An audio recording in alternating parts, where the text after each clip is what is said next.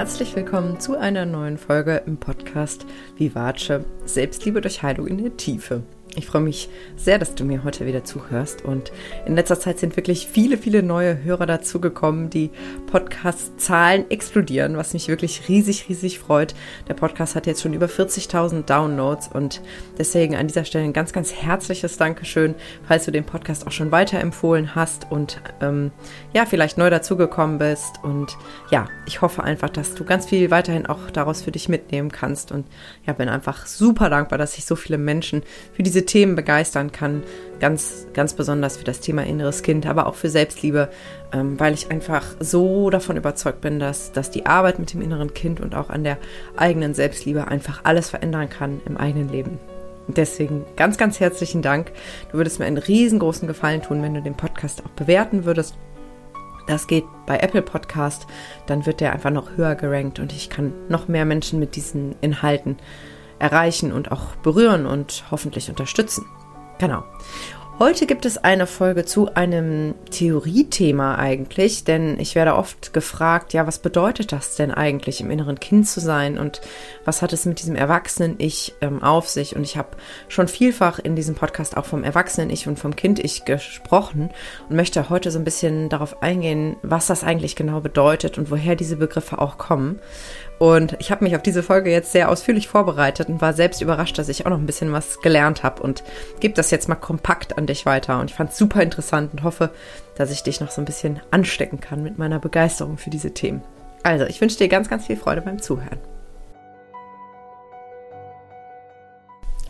Ja, also, die Folge heißt Erwachsenen-Ich versus Kind-Ich und ich benutze diese beiden Begriffe sehr viel und mir ist halt bewusst geworden, dass ich da noch nicht so viel drüber erzählt habe, was das eigentlich genau bedeutet. Und ähm, es ist auch wichtig zu verstehen, was genau dahinter steckt, um zum Beispiel auch zu erkennen, warum ich zum Beispiel nur mit Menschen arbeite, die ähm, ja eine gewisse stabile Grundhaltung haben.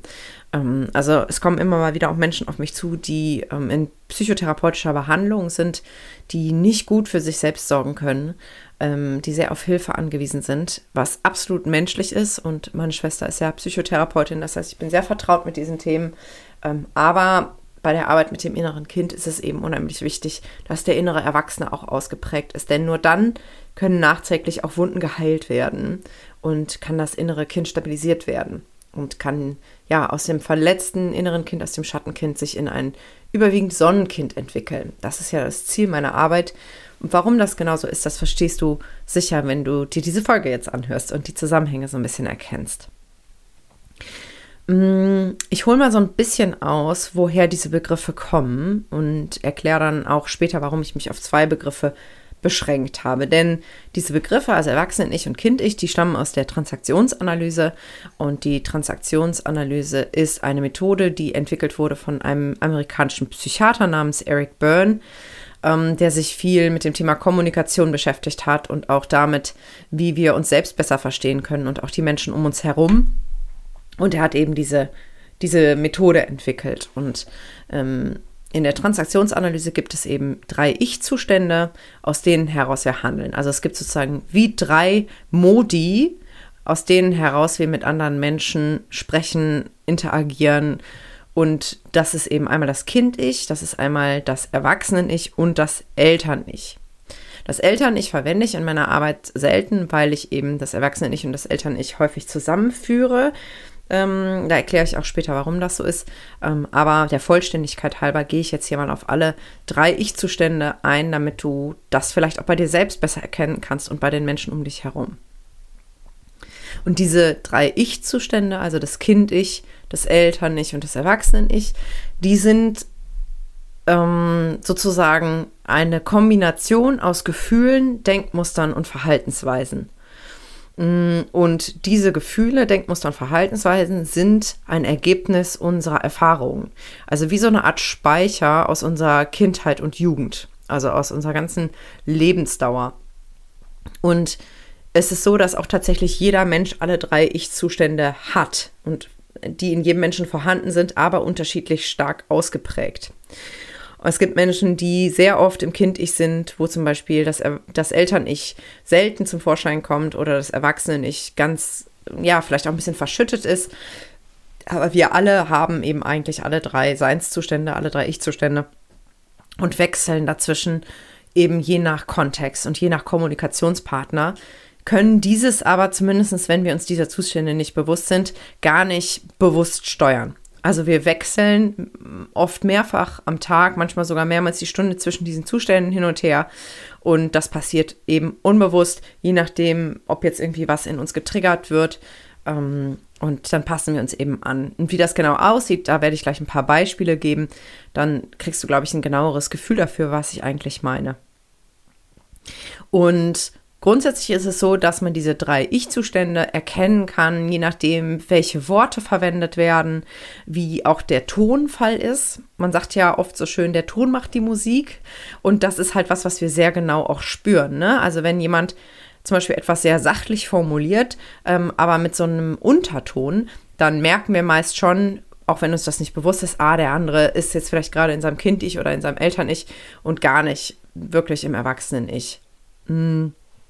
Aber genauso der Inhalt natürlich, also das, was wir sagen, ähm, das äh, zeigt uns an, wo, in welchem Zustand jemand gerade ist, aber auch natürlich Mimik, Gestik, Körpersprache, das spielt da alles mit rein. Also alles, was wir von unserem Gegenüber aufnehmen können, ähm, das gibt uns eben Signale, in welchem Ich-Zustand der andere gerade ist und wir können es auch bei uns selber erkennen, wenn wir uns da so ein bisschen selber studieren und analysieren.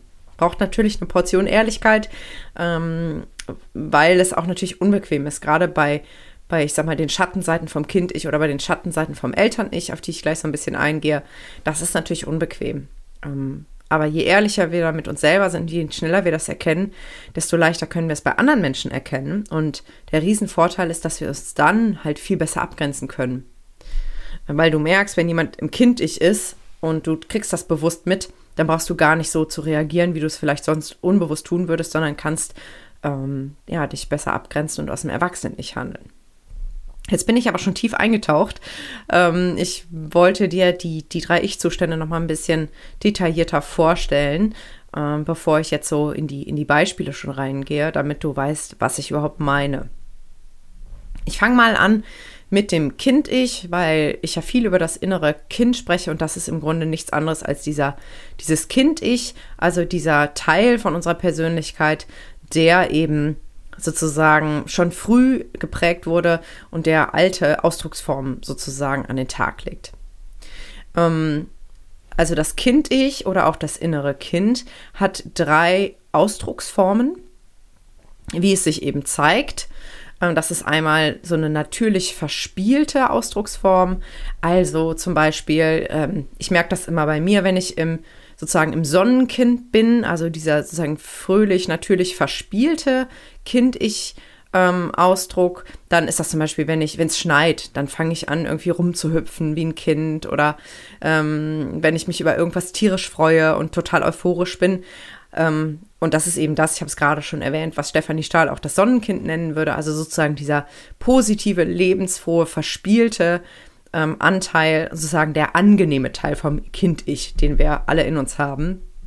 Genauso gibt es aber auch ähm, die zweite Ausdrucksform vom Kind-Ich, und zwar die angepasst ängstliche Ausdrucksform. Also das ist dann immer dann, wenn wir so ein bisschen kuschen und ähm, uns eher zurückziehen und versuchen, alles richtig zu machen, dann sind wir eben ähm, in diesem angepasst ängstlichen Modus vom Kind-Ich. Und dann gibt es noch eine dritte Ausdrucksform, die kennst du ganz sicher auch. Und zwar, das ist so diese rebellisch-zornige Energie.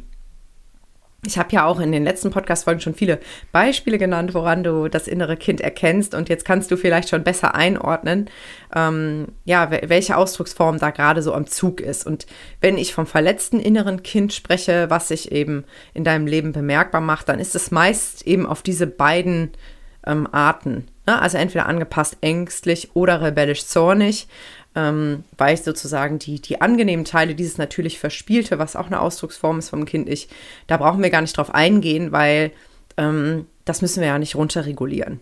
Ähm, aber das, was uns das Leben als Erwachsene eben schwer macht, sind sozusagen diese Schattenanteile vom Kind-Ich. Wenn diese Schattenanteile reagieren, zum Beispiel in der Kommunikation, wenn jemand uns anspricht oder uns anruft und das Kind ich reagiert, dann kann das zum Beispiel sein, dass wir plötzlich dann total uneinsichtig sind oder trotzig ähm, oder auch sehr unsicher oder so völlig überdreht und albern. Daran erkennen wir auch, ah, jemand ist jetzt gerade im Kind-Ich oder ich selber bin jetzt gerade im Kind-Ich. Und wichtig aber nochmal, das ist mir wirklich wichtig, auch das zu sagen, weil das innere Kind auch oft so, ja, abgewertet wird als der Teil, der uns das Leben schwer macht. Und das stimmt natürlich auch zu einem gewissen Maße, weil wir eben häufig viele verletzte Elemente haben in unserem inneren Kind. Aber das innere Kind hat ja auch ganz viele positive Qualitäten wenn eben diese Sonnenseite rauskommt. Und das ist eben, ne, dass wir ganz fantasievoll sind, dass wir neugierig sind, dass wir eifrig sind, Neues zu lernen, dass wir, dass wir so lebensfroh sind und äh, uns das 101. Mal über einen schönen Sonnenaufgang freuen können. Also so diese, diese kindliche Neugier und Begeisterung, die wir bei kleinen Kindern auch oft gut beobachten können, die haben wir alle noch in uns. Die ist nur häufig so ein bisschen lahmgelegt. Ähm, ja, und äh, ja, wieso, wieso runterreguliert. Und ich kann dir schon verraten, wenn du, wenn du viel mit deinem inneren Kind gearbeitet hast und da wirklich auch emotional eingetaucht bist, dann wird das alles viel mehr werden. Ähm, also ich merke das wirklich in meinem Leben, seitdem ich so richtig tief eingetaucht bin in die Arbeit mit meinem inneren Kind, merke ich, dass ich viel begeisterungsfähiger bin und noch viel mehr Freude und Leichtigkeit erfahre und empfinden kann. Ähm, das ist richtig, richtig schön. Genau, also ich habe angefangen mit dem Kind-Ich. Ähm, ich mache mal weiter mit dem Eltern-Ich, denn meistens reagieren diese Teile aufeinander. Da gebe ich auch gleich ein paar Beispiele. Ähm, und das Eltern-Ich habe ich bisher sehr wenig erwähnt, weil ich das nicht so explizit in meiner Arbeit mit einbeziehe. Aber ich möchte es der Vollständigkeit halber hier einmal kurz aufführen. Ähm, wenn wir im Eltern-Ich sind, dann dann fühlen, denken und handeln wir auf eine Art und Weise, wie wir es von unseren Eltern übernommen haben. Und da gibt es zwei Hauptausdrucksformen, ähm, die auf das Eltern-Ich hindeuten. Das ist einmal so diese fürsorgliche Seite, wenn wir so ja, so bemutternd werden und so in so eine Kümmerrolle rutschen. Ähm, oder eben so eine kritisch-autoritäre Haltung. Also, dass wir zum Beispiel andere Menschen maßregeln und von oben herab behandeln. Also generell kann man das Eltern nicht daran erkennen, dass es so eine Top-Down-Dynamik gibt. Also, dass einer sich über den anderen erhebt, entweder indem er sich um jemanden kümmert, der gerade hilfsbedürftig ist, oder jemanden eben klein hält und maßregelt oder ähm, ja, abwertet. Ähm, genau. Und das ist eben das Eltern-Ich. Das ist aber eben auch sozusagen ein verletzter Anteil häufig, der sich da bemerkbar macht und macht auch Schwierigkeiten. Deswegen fasse ich das so ein bisschen, sagen die Schattenseiten mit dem inneren Kind zusammen in meiner Arbeit, weil es eben auch nicht aus dem Erwachsenen-Ich heraus ist. Ähm, und die, die Sonnenseite vom Eltern-Ich, ähm, genau wie beim, beim inneren Kind, also dieses, ne, dass man sich eben auch um andere kümmern kann und liebevoll und fürsorglich ist, die machen wir uns zunutze in der Arbeit mit dem inneren Kind immer dann, wenn sozusagen der innere Erwachsene sich um das innere Kind kümmert, was verletzt ist. Also, konkretes Beispiel, ähm, wenn zum Beispiel jetzt eine Klientin bei mir im Coaching sitzt und wir gehen in einen Trigger rein, sprich in irgendeine Situation aus ihrem realen Leben, gerade aus ihrem Erwachsenenleben, die sie verletzt hat, zum Beispiel, dass die Mutter angerufen hat und irgendwie plötzlich total wütend geworden ist am Telefon, so wie früher schon so oft und, und, und meine erwachsene Klientin total getriggert war und plötzlich total geweint hat und ähm, super wütend wurde und sich gar nicht davon abgrenzen konnte dann gehen wir da rein. Das heißt, wir, wir, wir holen dieses Gefühl hoch und meine Klientin geht voll in, diese, in diesen Schmerz rein, der in dem Telefonat da war und lässt sich dann davon zurückziehen. Und dann kann es gut sein, dass sie dann ins innere Kind rutscht und sozusagen sich genauso fühlt wie damals oft als Kind mit ihrer Mutter, weil vielleicht ihre Mutter damals schon oft sehr vorwurfsvoll war, sehr missbilligend, sehr ähm, ja auch sehr autoritär vielleicht. Und dann sehe ich wirklich auch in der ganzen Mimik und Körpersprache bei meiner Klientin, ah, okay, sie ist jetzt im inneren Kind, sie ist jetzt vielleicht so ein bisschen zusammengekauert, vielleicht fließen auch Tränen ähm, und die Stimme ist vielleicht leiser. Also das kann man wirklich auch sehen. Ähm, und dann lade ich meine Klientin dann irgendwann ein, sozusagen zu wechseln und zu der Erwachsenen zu werden. Und dann lade ich sie auch wirklich ein, quasi in diese fürsorgliche Rolle reinzugehen. Und das ist dann im Grunde der Sonnenanteil vom Eltern-Ich. Und dann dann ist sozusagen meine Klientin in ihrer Erwachsenenrolle und in der Rolle einer Liebe, eines liebevollen Elternteils sozusagen und kümmert sich dann in der Fantasie, in der Vorstellung um, um dieses kleine Mädchen, was eben gerade traurig ist, weil die Mutter wieder total wütend war und erklärt der Kleinen, was passiert ist und nimmt sie aber vielleicht auch in den Arm, also bemuttert dieses innere Kind eben auch. Und deswegen können wir uns diese unterschiedlichen Modi auch wirklich zunutze machen und da wirklich quasi uns draus bedienen, wie aus so einer Palette, um ja, alte, festgefahrene Strukturen oder verletzte, verletzte Anteile in unserer Psyche eben wirklich zu heilen und zu verarbeiten. Das ist wirklich wunderschön.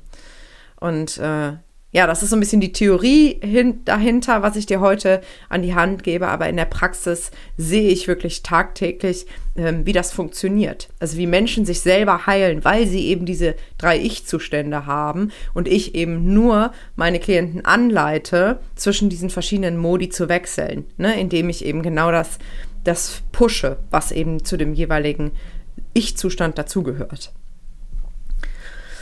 Ähm, okay, ich habe jetzt schon über das Kind-Ich gesprochen und über das Eltern-Ich und gehe jetzt noch auf das Erwachsenen-Ich ein, was ich vielfach auch schon im Podcast erwähnt habe. Und das Erwachsenen-Ich ist sozusagen der Ich-Zustand, in dem wir eben sehr reif sind, viel Lebenserfahrung haben, wo wir eine Situation weitestgehend sachlich und objektiv betrachten können ähm, und auch sehr realitätsnah auf irgendwelche Situationen reagieren können. Das heißt, dass dass wenn wir im Erwachsenen-Ich sind, dann können wir auch auf Situationen, wo andere vielleicht völlig ausflippen würden oder wo wir früher vielleicht auch ausgeflippt wären, ähm, plötzlich ruhig und gelassen reagieren. Keine Ahnung. Ähm, dir fährt jemand hinten rein ins Auto auf der Straße und äh, du, du weißt zum Beispiel von, von deiner Freundin oder von deinem Freund, dass der oder diejenige total ausflippen würde und du merkst, okay, ist jetzt gerade ungünstig und ich finde es auch nervig gerade ein bisschen, aber du kannst irgendwie ruhig bleiben und die Situation lösen und weißt, ist jetzt blöd gelaufen, ich kann es jetzt aber gerade nicht ändern. Wir finden schon eine Lösung. Ja, aber wenn wir ins Kind-Ich rutschen würden, jetzt bleiben wir mal bei dem Beispiel mit dem Autounfall, dann wären wir wahrscheinlich total verzweifelt, so, oh Gott, oh Gott, oh Gott, und ähm, was habe ich falsch gemacht? Habe ich irgendwas falsch gemacht? Und oder würden total ausflippen, tierisch rebellisch werden und sagen, diese scheiß anderen Autofahrer, das kann doch nicht sein und immer passiert mir sowas. Ähm, und wenn wir ins Eltern-Ich rutschen würden, in den, sag ich mal, in den Schattenanteil davon, könnte es sein, dass wir zum Beispiel den anderen Autofahrer total maßregeln würden. Ne? Sie, wie fahren Sie denn? Haben, wo haben Sie denn Autofahren gelernt? Ja, ich glaube, du weißt, was ich meine. Und das Ziel ist es eigentlich, so oft wie möglich eben im Erwachsenen-Ich oder in den Sonnenanteilen, sowohl vom Eltern-Ich als auch im Kind-Ich zu sein. Denn dann sind wir wirklich frei und dann haben wir viel weniger unangenehme Gefühle und können uns selbst eben viel, viel besser regulieren. Und dann haben wir eben inneren Frieden und das ist eben so wunderschön. Deswegen erzähle ich auch so viel darüber, weil ich halt das in meinem eigenen Leben merke und auch bei meinen Klienten sehe, wie sich das Stück für Stück entwickelt, dass das Leben einfach entspannter und schöner und leichter wird, weil viel weniger Gefühlstohu wabohu auf der unangenehmen Seite stattfindet. Genau, also aus dem Erwachsenen-Ich, ähm, wenn wir daraus handeln, dann können wir eben sehr sachlich bleiben, können die Situation objektiv betrachten, behandeln unseren Gegenüber eben respektvoll, sachlich, konstruktiv und gleichwertig ähm, und behalten eben so eine Augenhöhe bei. Weil weder aus dem Eltern-Ich noch aus dem Kind-Ich haben wir eine Augenhöhe, was nicht immer unbedingt schlecht ist. Ähm, ich nehme mal jetzt gerade ein paar konkrete Beispiele auch aus meinem Leben, um dir zu zeigen, ähm, dass das auch alles ganz normal ist und auch bei mir als Coach vorkommt. Es kann zum Beispiel sein, ich hatte letztens eine Situation, ähm, da hatte ich Nackenbeschwerden hatte mir irgendwie den Nacken irgendwie ausgerenkt und wollte eigentlich mit meiner Partnerin zum Tennis spielen gehen. Und ähm, dann habe ich aber gemerkt, irgendwie, ich kann mich gar nicht richtig bewegen und wahrscheinlich macht das nicht so viel Sinn, zum Tennis jetzt zu gehen. Und dann bin ich total in mein Kind-Ich gerutscht. Das heißt, ich habe, und es ist jetzt wirklich wahr, angefangen zu weinen und gesagt, ich will aber heute Tennis spielen gehen und das kann doch nicht sein und warum bin ich immer krank und mein blöder Körper, ähm, das nervt mich so sehr. Das heißt, ich bin voll in das weinende, rebellisch zornige, aber auch traurige innere Kind gerutscht und meine Partnerin ist dann in ihr Eltern-Ich gerutscht, in den Sonnenanteil davon, hat mich eben getröstet und hat mir erklärt, hey, aber wir können auch ein anderes Mal spielen gehen, ist doch nicht so schlimm. Und ähm, das ist doch ganz normal, dass man mal nicht funktioniert und so. Ja, also das ist ja gar nicht schlecht. Jeder Modus hat ja auch so seine Qualität. Und ich war in dem Moment total froh, dass ich auch das Gefühl einfach zulassen konnte und danach war dann auch wieder gut. Ja. Aber in der Regel ist es so, wenn wir eben in so einen, in so einen Zustand rutschen, dass unser, andere, dass unser Gegenüber auch sofort darauf reagiert und sich dementsprechend verhält ähm, und sich anpasst. Und da gebe ich dir jetzt mal ein paar Beispiele, ähm, um das zu verdeutlichen. Also, nehmen wir mal das erste Beispiel, das jetzt, ich habe jetzt einfach mal irgendwelche Namen genommen, so in der Vorbereitung, damit es etwas anschaulicher wird. Also wir stellen uns vor, Nina spricht aus dem Eltern-Ich und sagt zu Lara, das ist jetzt ihre Gesprächspartnerin, sagt aus dem Eltern-Ich, was machst du denn da schon wieder?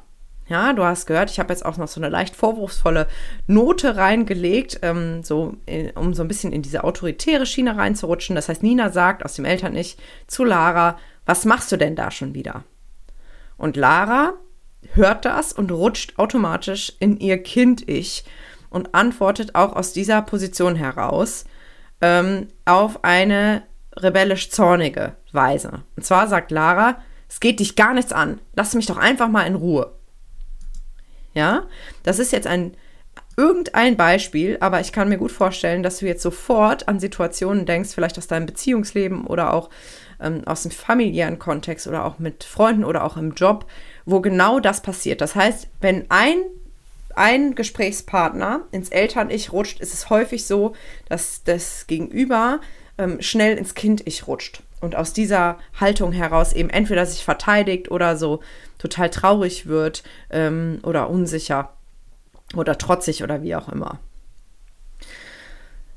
Ich habe ein weiteres Beispiel und zwar gehen wir jetzt mal in die Situation rein, dass Jens mit Johann spricht und Jens spricht jetzt aus dem Kind-Ich und wenn jemand aus dem Kind-Ich spricht oder handelt, dann ist es häufig so, dass beim Gegenüber das Eltern-Ich aktiviert wird oder der andere auch ins Kind-Ich rutscht.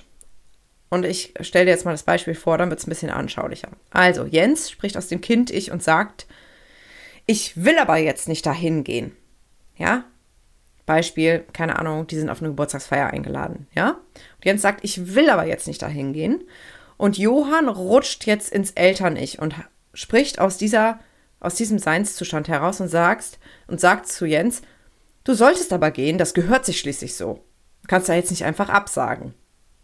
Es kann aber auch sein, dass Johann selber ins Kind-Ich rutscht und dementsprechend reagiert und zum Beispiel sagt, ich will auch nicht, die Leute auf diesem Geburtstag sind bestimmt alle total komisch. Ja?